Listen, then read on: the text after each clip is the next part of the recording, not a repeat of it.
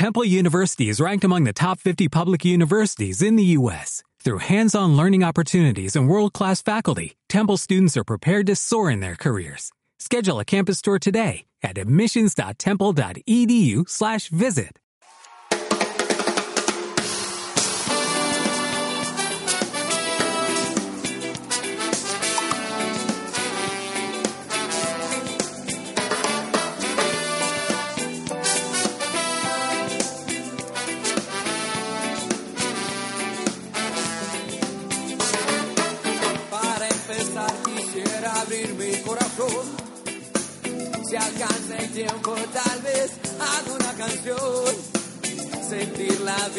eso sí es fundamental.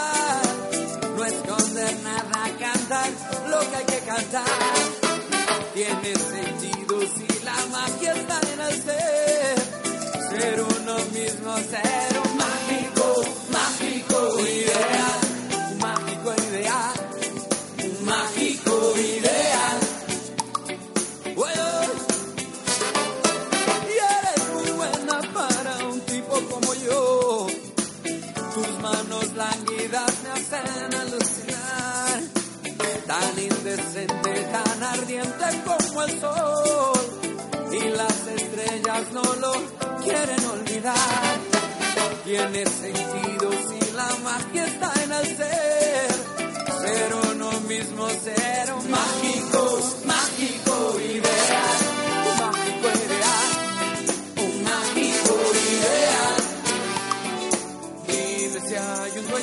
Hola, hola a todos. Damos inicio a un nuevo capítulo de la cultura de la mochila y tal como lo hicimos hace cinco capítulos atrás, que conversamos sobre los Andes altiplánicos y bueno, toda esa zona, en esta ocasión hablaremos sobre el Gran Camino del Inca, una ruta que conectó a prácticamente toda Sudamérica andina desde su capital Cusco hacia lo que hoy son países como Perú, Ecuador, sur de Colombia, oeste de Bolivia, noreste de Argentina y centro-norte de Chile. De hecho, entre los siglos XIV y XVI, el Camino del Inca fue la principal red caminera del imperio. Estos caminos se recorrían a pie y sirvieron para conectar a todo el imperio o Tahuantinsuyo con los pueblos andinos. Pero ya ahondaremos más en esto. Y como siempre, a mi lado está María Jesús, mi compañera radial, periodista y viajera. ¿Cómo va todo? Hola, hola a todos. Hola, Sebastián. Se viene una jornada de muy buena información para que se motiven, viajen y hagan esta gran travesía que es el Camino del Inca, o al menos puedan hacer una parte de esta ruta.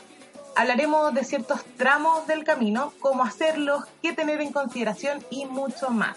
Y además les traemos una entrevista que realizamos a un arqueólogo de acá de Chile, que va a estar conversando durante este programa con nosotros, que está viviendo en el norte de nuestro país, específicamente en el desierto de Atacama, y que ha estudiado muchísimo sobre el tema, así que no se lo pierdan. Se viene bueno este programa entonces. Y sobre todo nos encantaría que después de escucharlo les sirva como inspiración para empezar a entender y estudiar un poco más sobre la historia de nuestras culturas ancestrales, latinoamericanas, por supuesto. Es súper importante que le demos el valor histórico y cultural que merecen en la actualidad para que también otros viajeros se motiven a descubrir sus tradiciones, como visiones y bueno, todo lo que, lo que nos rodea de su cultura. Así es, muy importante lo que comenta Sebastián. Ya vamos a seguir conversando sobre el tema y les recordamos que pueden comentar con nosotros en Twitter usando los hashtags La Radio de los Viajes y La Cultura de la Mochila. Cuéntenos si han hecho algún tramo del Camino del Inca o si están pensando en recorrerlo en un próximo viaje. Nos vamos a una pequeña pausa musical, pero atentos porque se viene un camino muy entretenido y muy cultural también. Suena el Cóndor Pasa de Inti Gimani aquí en radioviajera.com.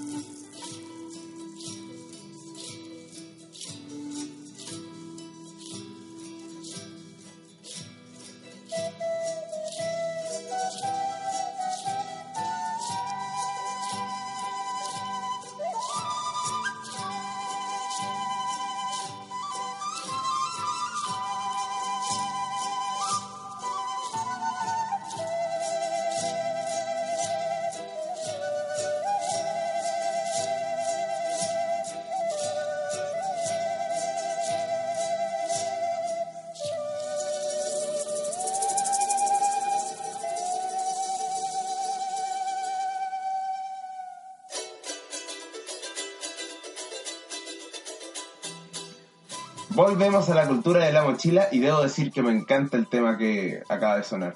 Me trae muchos recuerdos de cuando viví en el desierto de Atacama. Preciosa, preciosa experiencia. Pero bueno, como se los adelantamos al inicio del programa, estaremos hablando con un experto en el tema del Camino del Inca, que nos irá dando toda la información necesaria para conocer más sobre esta red de caminos y la civilización detrás de él.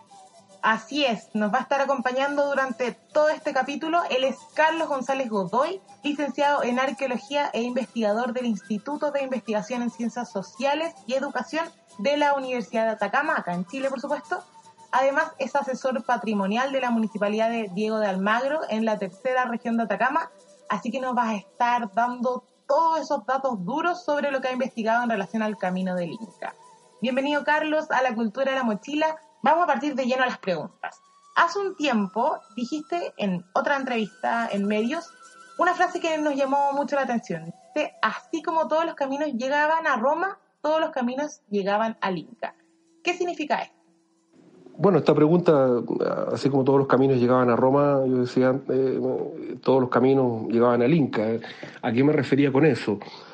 A que mm, toda esta red, hay que entender que el camino del Inca no es un solo camino, es una red de caminos, ¿no?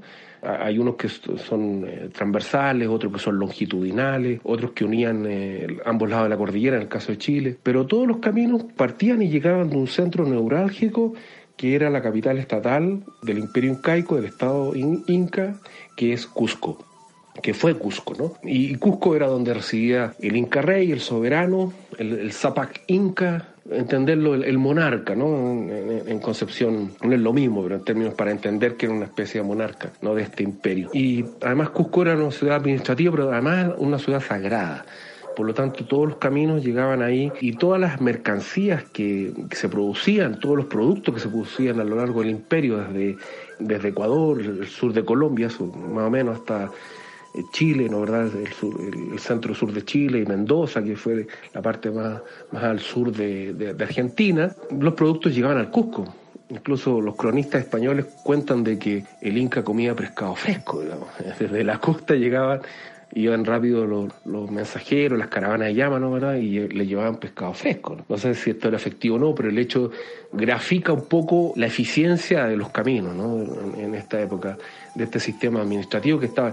Los caminos eran eh, incaicos y, conocidos como Capaquiñán, ¿no? Que significa Capac es eh, real, camino real, camino principal, y ñam es camino en quechua, son dos palabras quechua, entonces que se conocieron a partir del siglo XVI como camino del Inca. Y mm, eh, verdaderamente tenemos que entender que el camino del Inca, como te decía, es una red, pero eh, básicamente era el aparato circulatorio, ¿no? ¿verdad? Era que, llevaba toda la energía, todos los productos, las caravanas, el oro que era sacado de acá de Chile, el cobre, ah, las piedras semipreciosas como la turquesa, por ejemplo, que eran muy apetecidas eran incluso llevadas hasta el Cusco, digamos, a distintos lugares y además a, través de este camino se podían establecer estos lazos políticos, esta alianza, porque siempre se ha entendido que el, Estado Inca, el Imperio Inca, prácticamente llegó con soldados a conquistar.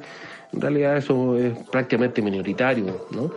Generalmente se llegaban a acuerdos, alianzas, el Inca establecía eh, vínculos políticos con los líderes locales y de esa manera se iba afianzando ¿no? esta unidad conocida como el Tahuantinsuyo, ese es el nombre que recibe el imperio inca, que significa las cuatro partes del mundo, que partían justamente de Cusco, por eso eh, hacía el parangón este de que en el imperio romano todos los caminos llegaban a Roma y aquí todos los caminos llegaban al Inca, o sea, llegaban a Cusco. Oye, colgándome un poco de lo que dices, Carlos, sobre que todos los caminos llegaban al Inca, justamente desde mi punto de vista era, así mismo, porque la red de caminos que conformaban el Capac Ñan, sí, lo dije bien, Capac Ñan, estaban muy bien pensados, o sea, se hizo en un transcurso de 100 años, imagínate, lo cual es un logro tremendo para la época si se piensa la extensión que abarca el camino del Inca. Piensa que el imperio tuvo una extensión de territorio vasta, muy, muy, muy extensa, y por ende muchos tipos de climas y geografías. Entonces eso eventualmente iba deteriorando indudablemente todo lo que eran los trazados, toda esta red de caminos. Y eso el Inca pudo arreglarlo de forma rápida e ingeniosa. Como dato curioso, la extensión del camino principal era de unos 5.200 kilómetros. ¡Wow! Pasó. Sí, bastante larga. Y esto es extensión total de más de 30.000 kilómetros de distancia, imagínate Y bueno, la ruta más conocida del Camino del Inca y la que seguramente fuese una ruta de espiritualidad y hoy en día netamente turística, es el tramo de Cusco a Machu Picchu, que son alrededor de 43 kilómetros en subida a pie y pasando por escalones de piedras milenarias y vistas verdaderamente majestuosas, María Jesús. Así es, yo no lo conozco, pero por las fotos ya, ya sé que quiero ir. Y de hecho son, como dices tú, 43 kilómetros de camino, pero que es necesario planificar la ruta con anterioridad y tener una buena condición física, porque obviamente no es fácil caminar más de 40 kilómetros si nunca has hecho deporte, o sea, infarto seguro. Ojo también con las zapatillas, ojalá llevar algunas que sean de trekking y recomendable llevar bastones para caminar, bloqueador por supuesto por el clima, un pequeño botiquín, sobre todo para los que sufrimos generalmente lesiones al tobillo, cosas así, sombrero, ropa térmica, agua para hidratarte, repelente, lentes de sol, etcétera, etcétera, etcétera. Como dice el dicho, hombre precavido vale por dos. Es verdad. Y lo otro importante es cuándo ir, porque recuerden que en el hemisferio sur es verano. Específicamente entre enero y febrero ocurre el invierno altiplánico o invierno boliviano, como se le conoce. Así que no es muy recomendable hacer la ruta en esa fecha. La mejor eh, temporada para hacerla es de junio a agosto, porque la temporada es más fría y seca, aunque es cuando hay más demanda, para que lo tengan en cuenta. Por lo mismo, si quieres evitar aglomeraciones, lo mejor es ir antes o después de la estación de lluvia es decir, entre marzo a mayo o de septiembre a noviembre. Y por supuesto, repito, evita ir en vacaciones de verano debido al exceso de lluvias, porque al final le vas a pasar mal. Exacto. De hecho, ha salido en las noticias en años anteriores que han habido deslizamientos de tierra en Machu Picchu justamente por las lluvias, así que ojo con el invierno altiplánico para en el fondo disfrutar la experiencia y no, no pasar un mal rato, como dices tú. Otro punto importante es que esta eh, excursión o ruta no se puede realizar por cuenta propia. Las razones de esto, como esto pertenece al patrimonio de la humanidad, las autoridades peruanas trabajan en conjunto con las agencias de turismo para que sea seguro y responsable la relación en el fondo viajero y lugar. Por eso solo se permite el acceso diario a 500 personas, que incluye a los guías y porteadores, que son los que te llevan la mochila en el fondo, y solo pueden armar tu tour los operadores autorizados. Eso sí, la demanda es altísima y muchas agencias de turismo llenan sus cupos con tiempo, así que es mejor reservar la expedición con seis meses de anticipación y dejar todo listo, sobre todo si vienes desde España, como puede ser el caso de algunos viajeros que nos están escuchando aquí en Radio Viajera. Esta ruta dura entre dos a cuatro días y ahí obviamente va a depender del programa que contrates y por lo mismo el precio va a fluctuar entre los 480 a 600 dólares dependiendo de esos mismos días. El sitio más completo para tener la información necesaria que pudimos encontrar en internet es camino-medio-inca.com y si andan cortos de tiempo pero quieren conocer Machu Picchu de todas maneras y visitarlo por el día, les recomiendo tomar un tour que está en paro.travel, que tienen un buen precio y además reservas online, así que funciona desde cualquier parte del mundo. Un, un datito. Importante eso que dijiste sobre la cantidad de personas diarias que pueden hacer ingresos y transitar por Machu Picchu. Sí.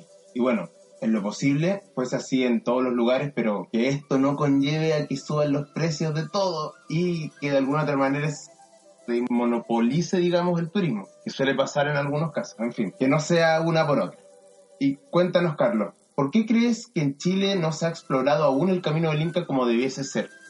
Bueno, porque estamos en, en, una etapa inicial.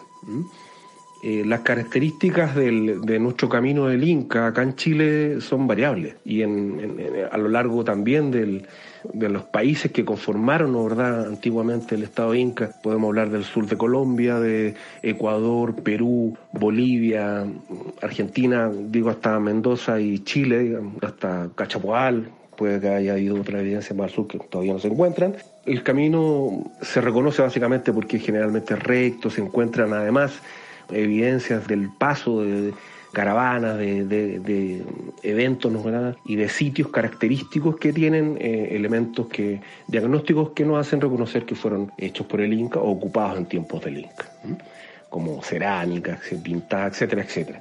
Entonces los caminos son muy variables, porque los territorios son muy variables, ¿no? En cuanto a geografía. El, el camino del desierto, donde yo vivo, la verdad, fue, es una senda, una senda larga, rectilínea que tiene 60 centímetros de ancho. Entonces, eh, no se necesitó eh, implantar una infraestructura vial muy sofisticada en el desierto. En cambio, en terrenos eh, más húmedos, como por ejemplo en el mismo Cusco Machu Picchu, ¿no? en Machu Picchu, para llegar a Machu Picchu son estos cuatro kilómetros, ¿no verdad?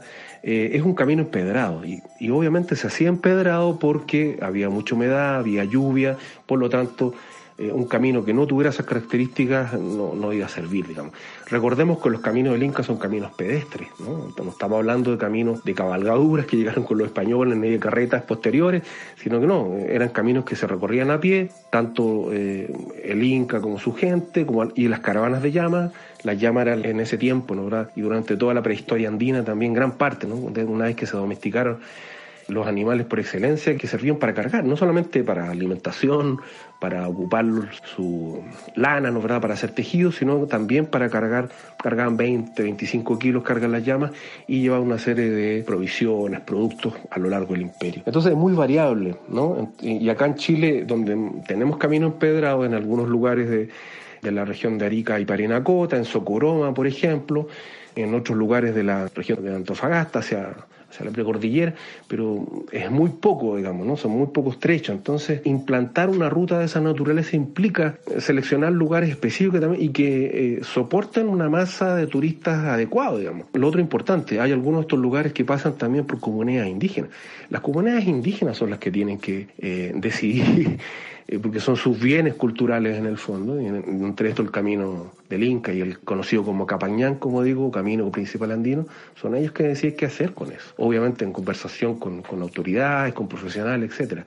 Entonces, eh, nuestra realidad es muy variable. Y, y, también es muy variable nuestra realidad a nivel de investigación. Recordemos que antes de poner en valor, ¿no, verdad?, y utilizar un bien en términos turísticos, tiene que haber investigación. Y luego de eso tiene que haber conservación.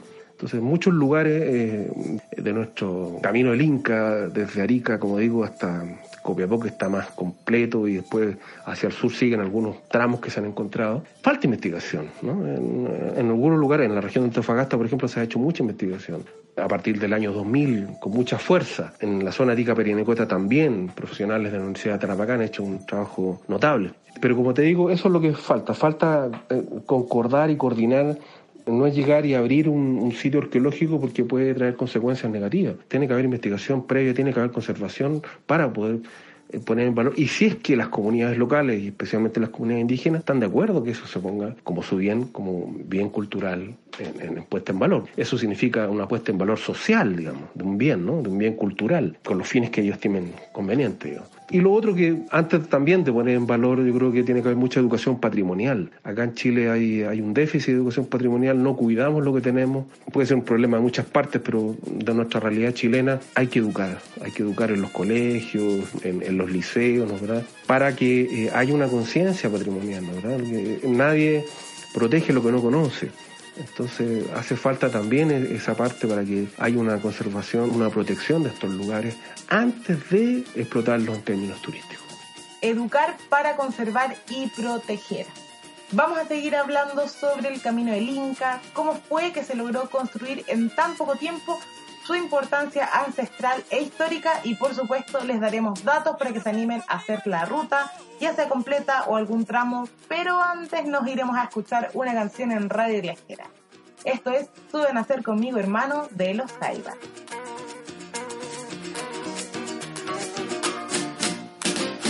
Dame la mano desde la profunda zona de tu dolor diseminado.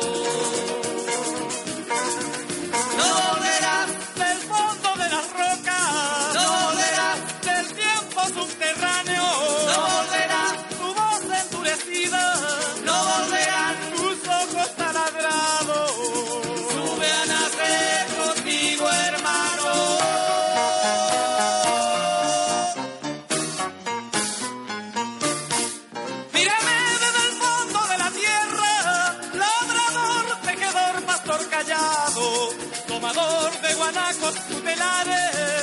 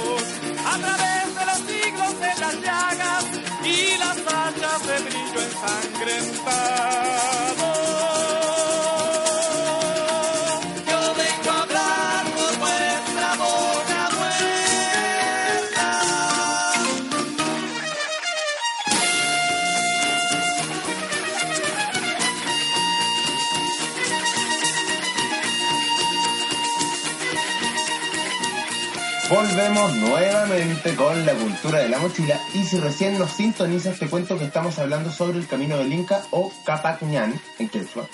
Esta red de caminos que conectó a todo el Tahuantinsuyo o Imperio Inca con los pueblos andinos y donde existió mucho intercambio social, económico y cultural.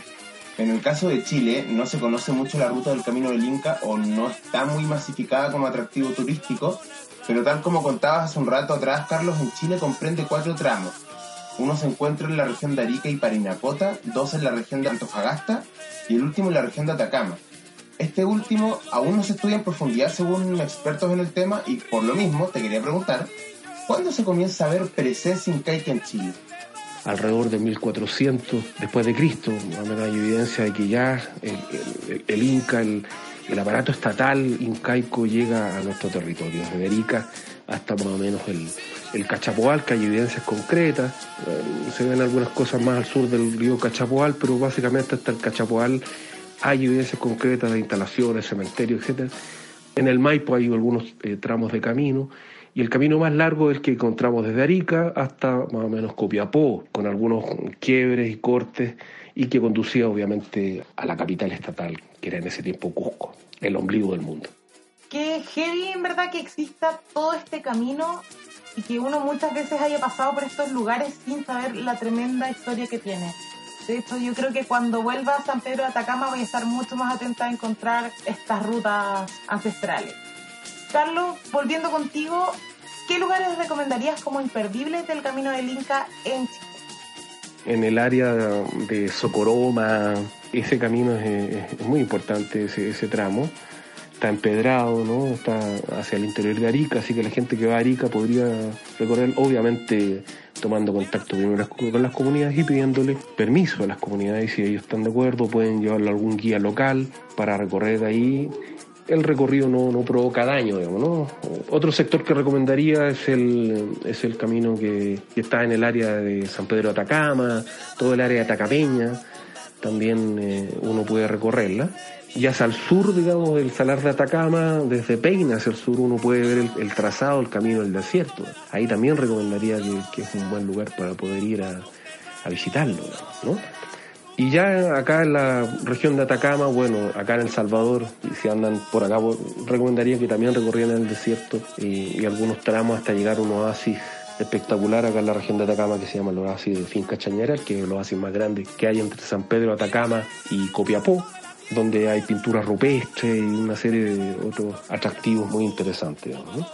El otro sector importante entre La Sana y Chiu también, eh, el trazo del camino muy interesante, tiene ahí mm, tres metros, eh, despejado. Eh, siempre con la idea y con la recomendación que se recorren estos lugares preguntando a, las poblaciones locales y pidiendo permiso, obviamente, y ojalá contar con un guía local y llegar a un trato al respecto, es cuidar, ¿no? Es cuidar, proteger, Recordemos que en el caso del desierto, todo lo que se haga en el desierto queda para siempre. Por eso nuestra preocupación con el, tema del Dakar, que lo único que hace es dañar, quedan las huellas para siempre en el desierto. Entonces, eh, recomendaría eso, pero siempre con la conciencia de, la protección. Súper importante lo que comentas de preguntar a las comunidades locales y proteger estos lugares que finalmente son quienes vivían mucho antes que nosotros en estas tierras. Y por lo demás, son un gran legado para las futuras generaciones de lo que son nuestras raíces americanas directamente. Y cambiando un poquito de tema, otro punto importante es el clima, porque el Camino del Inca abarca diferentes países, como lo hemos hablado. No es lo mismo estar en Machu Picchu que en una zona más árida como puede ser San Pedro de Atacama. Así que, Carlos, mi pregunta es, ¿qué diferentes climas podemos encontrar durante la travesía por el Camino del Inca? ¿Qué diferentes climas podemos encontrar? Bueno, como es tan variable, si, lo tomamos desde Ecuador vamos a encontrar eh, tramos donde hay selva, en el Perú también, o nos vamos hacia el desierto costero y, ahí hay, desierto obviamente. Ya entrando a Chile tenemos los valles transversales, ¿no verdad? Del norte, o los valles que llegan a, la costa en, la región de, Arica, Perinacota. Climas variables, pero básicamente es selva, desierto y valle, principalmente eso. Pero el camino del Inca atraviesa, al menos acá en Chile, gran parte por el desierto. Por el centro del desierto de Atacama es increíble y eso se debe, obviamente, a que utiliza muchas de las rutas de las poblaciones locales. Tenemos que entender que el desierto de Atacama nunca fue un espacio vacío, siempre fue un espacio lleno de poblaciones esta idea de despoblado de Atacama que pusieron los españoles es una idea colonizadora, occidental, para desconocer de que a partir de ellos comienza la historia. Y no lo digo en forma despectiva, sino que eh, eh, lo digo en forma muy objetiva. Eh, el lenguaje crea realidad. Por lo tanto, el despoblado de Atacama nunca fue despoblado. Siempre estuvo lleno de gente el desierto, comunidades que habitaban en oasis, en pequeños valles intermontanos o precordilleranos o en la costa, en los valles que llegaban al mar en aguadas, en vertientes. Hay ocupación por todo el, desierto de Atacama y desde miles de años antes del presente. Es verdad eso que dices. Yo, de hecho, estuve en Ecuador hace unos años y el 99% de sus ciudades o pueblos tienen un clima súper tropical. Recuerdo que en Guayaquil tenía que ducharme dos veces al día para aguantar el calor porque era altísimo, sumado a la humedad del lugar que ahí ya colapsaba. Uh, sí, me pasó lo mismo en Rurrenabaque, allá en Bolivia. Oh, todo el día sopeado, muerto de calor. No, la verdad que sí, te entiendo. Estar bañándose todo el día porque en verdad el calor y la humedad es tal que está... No, no puedes vivir sin estar como, no, y, fresquito. Y, te bañas con agua helada, indudablemente. Sí, de hecho, agua helada. También viví, tuve la oportunidad de vivir siete meses en San Pedro de Atacama, aunque allá el clima es más seco, árido y bueno, unos calores que uff. La verdad es que te conviertes en una, en una verdadera marmota. Pero bueno, ¿te parece si nos vamos a escuchar un poco más de música? Muy bien, vamos. Suena Across the Universe de los Beatles acá en radioviajera.com.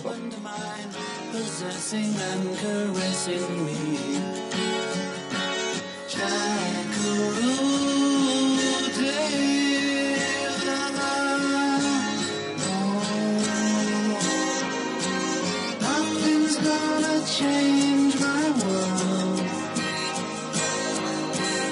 Nothing's gonna change my world.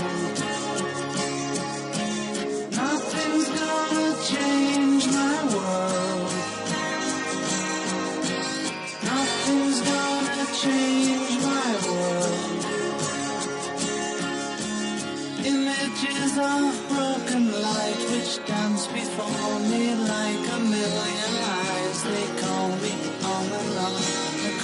the universe.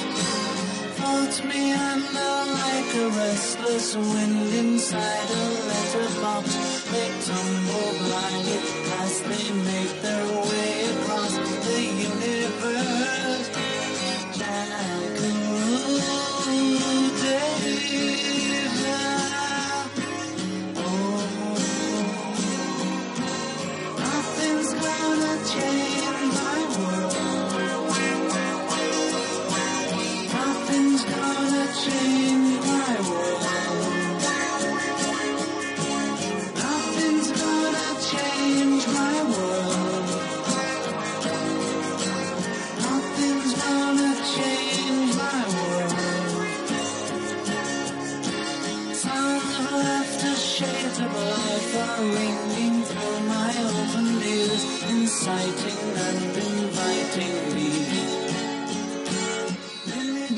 al último bloque de la cultura de la mochila y pucha que se nos ha pasado volando el programa con toda la ruta del camino del Inca. Lo que es yo ya tengo ganas de tomar mis maletas y salir a recorrerla. Bueno, pues somos dos entonces. Y si recién están sintonizando, les contamos que en este programa nos ha estado acompañando Carlos González, arqueólogo chileno que ha estudiado el camino del Inca en Chile y bueno, tiene una vasta trayectoria y conocimiento al respecto. Volviendo contigo, Carlos, y a modo resumen de lo que ha sido, digamos, este episodio, ¿cuál es el legado del imperio inca en Chile y Latinoamérica? El, el, imperio inca básicamente es la consolidación de todo un proceso de desarrollo andino, milenario, y que a partir del 1300 un grupo, una, una unidad cultural y política cercana a Cusco empezó a desarrollarse, a, consolidarnos, ¿verdad? A, unir territorios, poblaciones, y ahí comienza a expandirse hacia el norte, hacia el sur, hacia el este, hacia el oeste, y, llega hasta acá, hasta Chile. Es un sistema estatal, político, administrativo, religioso, digamos. ¿no? debemos entenderlo en el sentido como el imperio romano, todo lo contrario. Acá hay una base andina, por eso en 100 años logró consolidar eh, mucho, digamos, ¿no? en términos culturales, y unir a millones de personas a participar en esta en esta orgánica política, cultural, religiosa. Uno de los elementos integrativos fue justamente el camino del Inca. Otro elemento integrativo fue el lenguaje, ¿no? lo que entendemos por quechua ahora. ¿no? Y otro elemento integrador fue la, lo que podría decirse la religión, ¿no? el culto, que, que, toma una base preincaica antes de los incas. El culto a los Andes, el culto a los cerros, el culto a los antepasados, la reciprocidad, la redistribución de, de bienes.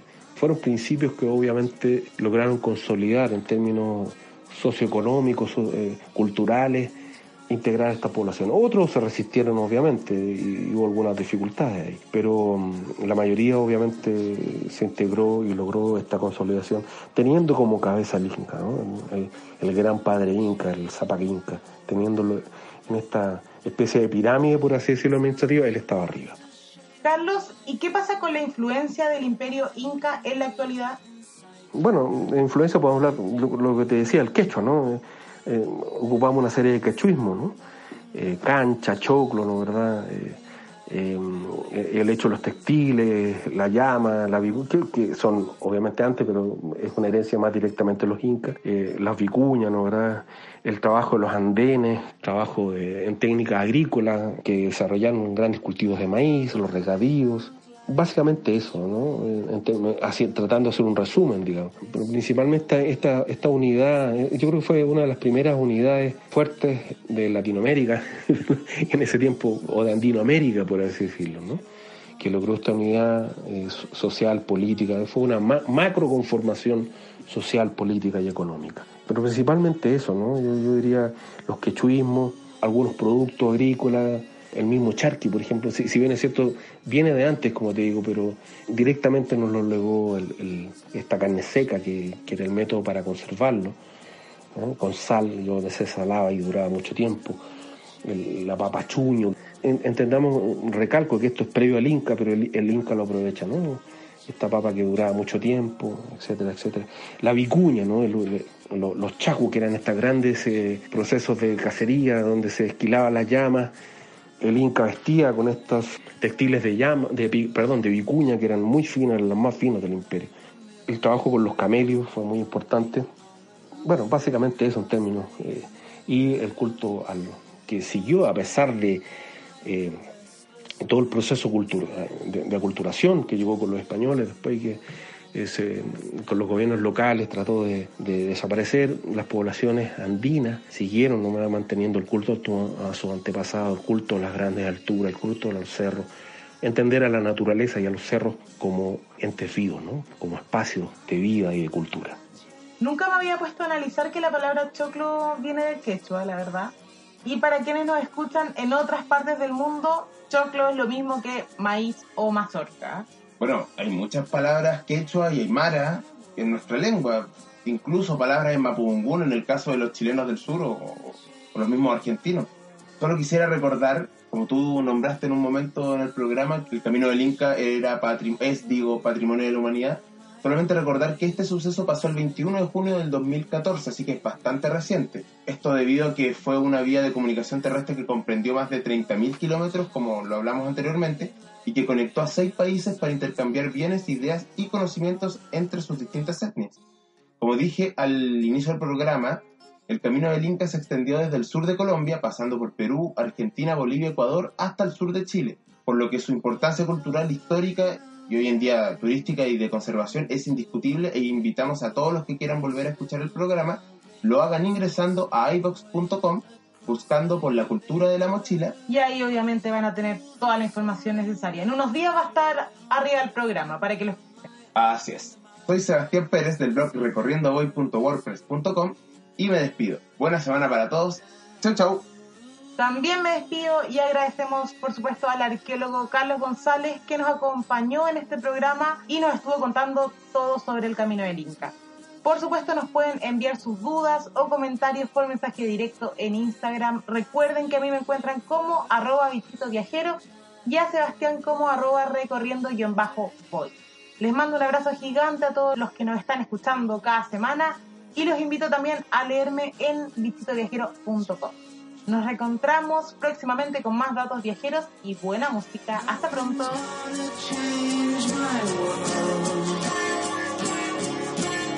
Nothing's gonna change my world.